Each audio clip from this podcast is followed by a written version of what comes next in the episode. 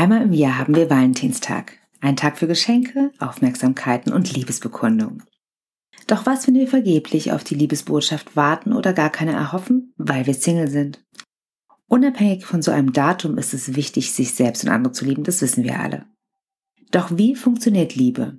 In einer Zeit, in der wir kaum Zeit haben und mit Ängsten konfrontiert sind, sehr viele Bedürfnisse erfüllen wollen und nach Sicherheit suchen. Wie du mehr Liebe in dein Leben ziehen kannst, das erfährst du in diesem Podcast. Mein Name ist Eileen Jakobs, ich bin Motivationsexpertin und ich freue mich auf dich.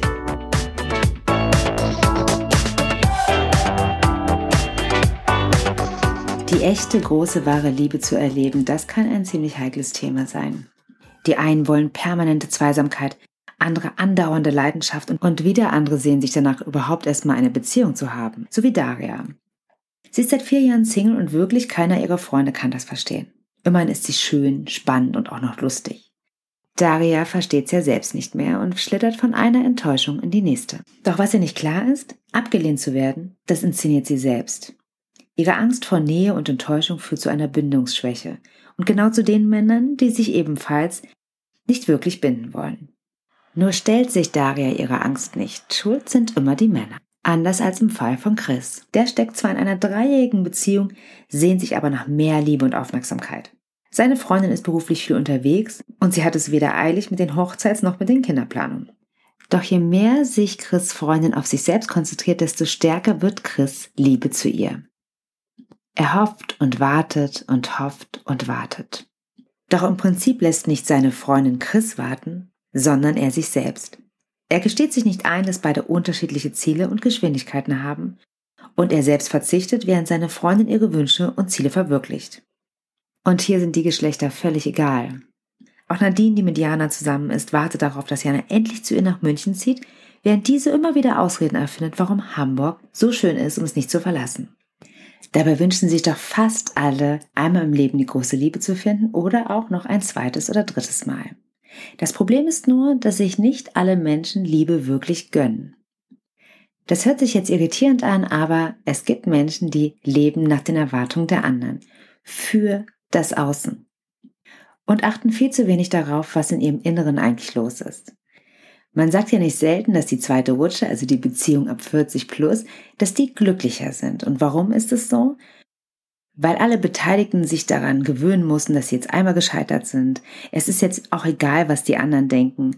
Und nach so einer gescheiterten ersten Beziehung mit Kindern und Hund und Haus und Co. macht man sich schon nochmal Gedanken, ist es wirklich das gewesen, was ich wollte? Oder was will ich überhaupt in meinem Leben? Also viele, viele, viele Leute werden authentischer, werden viel mehr sie selbst, entscheiden sich natürlich auch für eine viel authentischere Beziehung mit einem Menschen, wo sie ganz sie selbst sein können. Und so komme ich auch schon zu meiner ersten Frage, denn um mehr Liebe in dein Leben zu ziehen, ist es ganz, ganz wichtig, dass du dich selbst fragst, bist du wirklich du selbst, wenn du liebst? Machst du genau das, was du dir wünschst, was du möchtest? Bist du frei davon, die Erwartungen der anderen zu erfüllen, es allen anderen recht zu machen? Lebst du das Leben, was wirklich zu dir passt? Es ist wichtig, dass du dir die Fragen einmal richtig ehrlich beantwortest. Denn wir sind alle in Systemen geboren, in denen es Ansprüche, Wünsche oder sogar stille Aufträge der Familie gab. Aufträge, die keiner ausspricht, aber jeder in der jeweiligen Familie kennt. Wie zum Beispiel sei die brave Tochter, der erfolgreiche Sohn, der leistungsstärkste Mensch. Kümmere dich um mich oder um uns. Manche Aufträge werden auch laut ausgesprochen. Sei frei und unabhängig, so wie ich es nie war. Bleib in der Nähe, denn wir brauchen dich auch im Alter oder schenk uns ein oder mehrere Enkelkinder. Eltern und Erziehungsberechtigte sind nicht immer frei von Wünschen und geben diese manchmal auch an ihre Kinder weiter. Nicht aus Boshaftigkeit, sondern weil es nun mal wirklich ihre Wünsche sind. Genauso wie die Gesellschaft. Wir wissen alle, welche Abschlüsse und wie viele am besten wären, um in diesem System erfolgreich zu werden. Genauso, wenn es um das Thema Glück und Liebe geht. Sei besonders frei, authentisch, nachhaltig, umweltfreundlich, liebevoll, gesund und ehrgeizig. Und jeden von uns triggert etwas anderes an. Dabei wäre es doch am sinnvollsten, sich frei von all diesen Dingen zu machen und genau der Mensch zu sein, der du sein willst. Wenn du dieser Mensch wirst, fängst du nicht nur ganz automatisch an, dich selbst zu lieben, da du dich nun mal auch ernst nimmst und dafür alles machst, um glücklich und zufrieden zu sein, Du wirst auch ganz anders auf deine Umwelt wirken. Deine Mitmenschen werden dich auch mehr und mehr lieben und so wirst du auch auf jemanden treffen, der wirklich zu dir passt. Oder aber deine Beziehung bekommt nochmal einen ganz anderen Drive, weil du mehr du selbst bist und dein Partner oder deine Partnerin dein wahres Ich viel authentischer lieben kann. Also um mehr Liebe in dein Leben zu ziehen, fühl mal in dich hinein. Bist du wirklich du selbst, wenn du liebst? Und so komme ich auch schon zur zweiten Frage. Wie erlebst du die Liebe? Spür mal ganz ehrlich in dich hinein. Es geht nicht darum, wie du dir Liebe vorstellst.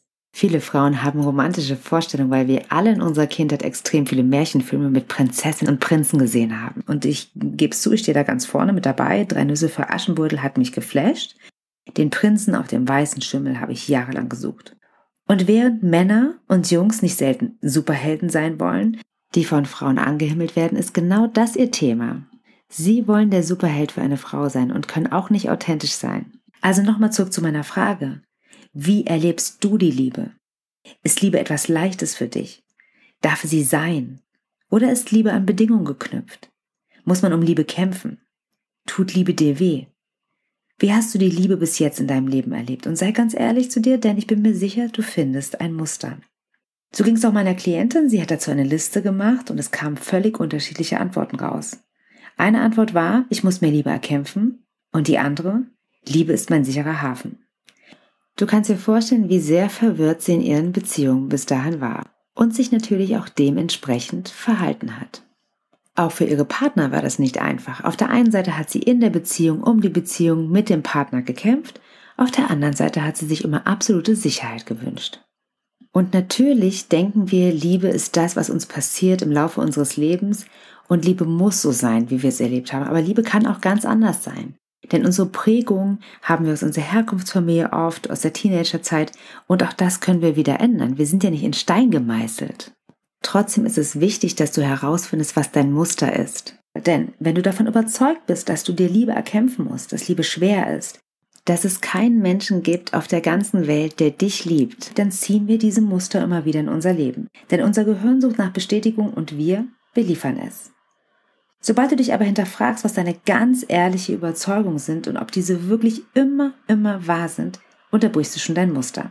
Es lohnt sich wirklich mal hinzugucken und zu schauen, sind es dieselben Männer, die mir begegnen, dieselben Frauen, dieselben Muster, was ziehe ich eigentlich in mein Leben? Und so komme ich auch schon zu meiner dritten Frage, die dazu führen soll, wie du mehr Liebe in dein Leben bringen kannst, nämlich, Frag dich, ob deine Beziehungen eine Funktion erfüllen. Also, welche Erwartung hast du an die Liebe? Willst du eine Familie gründen, weil du schon immer Papa oder Mama sein wolltest und dir ein Leben ohne Kinder nicht vorstellen kannst? Oder sehnst du dich nach einem Zuhause, weil du dieses geborgene Gefühl als Kind nie erlebt hast? Es ist wichtig, dass dir klar ist, welche Funktion deine Liebe erfüllen könnte. Das soll dich nicht davon abhalten, dir genau auch das zu wünschen und das umzusetzen. Es kann eben nur sein, dass du eine ganz genaue Vorstellung davon hast, wie die echte Liebe, die perfekte Familie, der ideale Partner, die ideale Partnerin zu sein hat. Und genau da fängt das Problem an. Wenn Liebe eine Funktion hat, dann kann sie kaum leicht sein, dich zufrieden machen oder über Jahre glücklich. Wir sind ja viel zu sehr damit beschäftigt, dass diese Funktion auch wirklich erfüllt wird. Und sei ehrlich, denn wenn du dir wünschst, dass dein Partner dich versorgt oder deine alten Wunden heilt, dann ist es keine Liebe auf Augenhöhe. Es ist eine Art Therapie, die an Bedingungen geknüpft ist. Vielleicht ersetzt der Mensch, den du liebst, auch einen Elternteil. Klar, das klingt jetzt ein bisschen creepy, aber wenn wir mit einer Mutter aufgewachsen sind, die wenig mütterlich war, kann es sein, dass wir später eine Beziehung suchen, in der wir quasi versorgt und bemuttert werden. Vielleicht hätten wir auch keine gesunde Vaterbeziehung und suchen jemanden, der uns beschützt und uns den Rücken frei hält. Was auch immer es sein könnte, wichtig ist, wenn es sowas gibt, werde dir darüber bewusst. Denn erst wenn wir davon frei sind, begegnen wir Menschen in unserer Partnerschaft auf Augenhöhe. Wir lassen Raum und Zeit für Liebe, statt darauf zu warten, dass der andere uns heilt, uns umsorgt. Oder uns das Gefühl gibt, dass wir was Besonderes sind, nur weil unsere Eltern oder unsere Erziehungsberechtigten das versäumt haben. Das ist auf lange Sicht einer Beziehung gegenüber auch nicht fair, da es weniger Liebe und viel zu viel Anspruch ist. Wie soll eine Partner oder eine Partnerin diesem Anspruch immer gerecht werden? Und wenn dir gerade klar wird, dass du alte Wunden heilen möchtest, dann kannst du dir Unterstützung suchen. Klar, Therapien, Heilpraktiker, Coaches kannst du dir suchen. Oder auch meditieren. Dazu gibt es tolle Videos auf YouTube. Geh viel raus in die Natur und lass einfach deine alten Schmerzen zu. Wir neigen in unserer Gesellschaft zum Wegdrücken unserer alten Wunden. Aber den Schmerz echt zu fühlen, führt dazu, dass wir ihn ernst nehmen und abmindern. Und so geht es auch für alte Wunden aus der Kindheit, wenn es um die Erwartung an die Eltern geht. Du kannst dich auch hypnotisieren lassen. Auch eine sehr heilsame und kraftvolle Methode. Dazu habe ich gerade eine Weiterbildung gemacht und ich sage das jetzt nicht, um Werbung zu machen, sondern weil sich durch meine eigenen Hypnosesitzung nochmal so viel gedreht hat und heilen konnte und ich dir deswegen diese Methode wirklich aus eigener Erfahrung ans Herz legen kann. Also wenn deine Beziehung eine Funktion erfüllt oder mehrere Funktionen erfüllen sollte, dann ist es Zeit, mal hinzugucken und diese alten Wunden zu heilen. Und so komme ich auch schon zu meiner vierten Frage. Kannst du den anderen so sein lassen, wie er ist? Also frag dich, stellst du deinen Partner, deine Partnerin auf einen Thron und machst diesen Menschen zu einem wertvolleren Menschen als dich selbst? Hoffst du, dass sich dein Partner, deine Partnerin noch ändert und der Mensch wird, nach dem du dich sehnst? Oder lässt du diesen Menschen genauso wie er ist?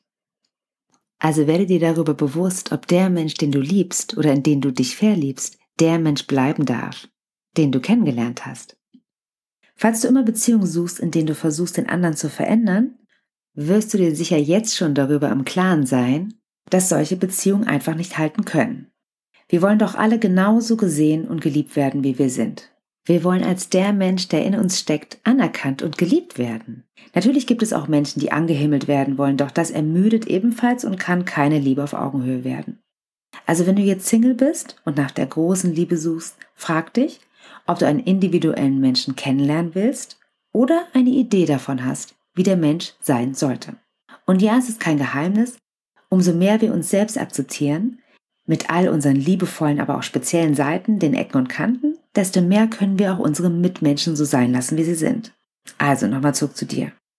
Kannst du einen Menschen ganz vorbehaltlos lieben, sie oder ihn so sein lassen, wie sie sind? Wenn dir das gelingt, hast du automatisch mehr Zeit für die Liebe und ziehst auch mehr Liebe in dein Leben. Denn das Aufregen, Umbasteln und Verändern fällt weg. Und wir genießen den anderen einfach so, wie er ist und auch unsere gemeinsame Zeit. Und gerade an diesem Punkt macht es Sinn, dir die fünfte Frage zu stellen. Welche Geschichte möchtest du am liebsten über deine Liebe erzählen? Mach dir darüber ruhig mal Gedanken und fühl da auch rein. Die fünf Sprachen der Liebe habe ich ja schon mal erwähnt. In dem Buch werden Liebessprachen entschlüsselt und wir alle haben nicht nur eine Liebessprache. Doch wenn wir unsere Lieblingssprache kennen, wissen wir auch, was wir brauchen was wir wünschen. Die fünf Sprachen sind Lob und Anerkennung, Zweisamkeit, Geschenke, die von Herzen kommen, Hilfsbereitschaft, Zärtlichkeit. Und dabei hilft auch, wenn wir uns Zeit nehmen, darüber nachzudenken, was wir brauchen. Vielleicht ist es auch mal Zeit aufzuschreiben, was du dir für eine Liebe wünschst. Mach dir einfach mal Gedanken darüber, welche Geschichte du über die Liebe in deinem Leben erzählen möchtest. Und dabei ist es wichtig, dass du ganz tief in dich hineinfühlst mit allen fünf Sinnen. Also was siehst du, wenn du positiv an die Liebe denkst? Welchen Menschen siehst du? Welche Umgebung? Wie siehst du dich? Was machst du? Wie handelst du? Was fühlst du, wenn du an eine erfüllende Liebe denkst? Fühlt es sich warm an, sicher oder frei, geborgen oder aufregend? Fühl in deinem Körper nach und hör genau hin. Welche Worte hörst du, wenn du an die beste Version der Liebe denkst, die dir begegnen kann? Was sagst du selbst? Welche Geräusche hörst du? das Zwitschern der Vögel, Meeresrauschen, vielleicht auch eine besondere Musik. Was hörst du, wenn du an diese besondere Liebe denkst? Was wird dir erzählt und gesagt? Und was gibt es zu riechen und zu schmecken? Schmeckt deine Liebe nach Schokolade oder Wein? Oder duftet sie nach Kuchen oder Blumen? Lass dich einfach mal durch alle fünf Sinne deiner schönsten Version der Liebe führen und genieß das Gefühl, wie sich die beste Version deiner Liebe für dich anfühlen kann. Und wenn du die Antworten auf meine fünf Fragen gefunden hast und dir ein bisschen klarer über deine Liebe geworden bist, wie du liebst, was du erwartest, ob du du selbst sein kannst, ob du den anderen so lassen kannst, wie er ist und was du dir selber wünschst, wie deine Liebe in deinem Leben stattfinden soll. Wenn du darauf Antworten hast, wirst du merken, dass du viel mehr Liebe in dein Leben ziehst. Und dabei wünsche ich dir viel Erfolg, viel Liebe und viel Glück. Und mit diesen Inspirationen wünsche ich dir eine schöne Zeit voller Liebe für dich selbst, die Menschen in deinem Umfeld und vielleicht auch für die Menschen, denen du noch begegnen wirst. Alles Liebe für dich, bis zum nächsten Mal, deine Eileen.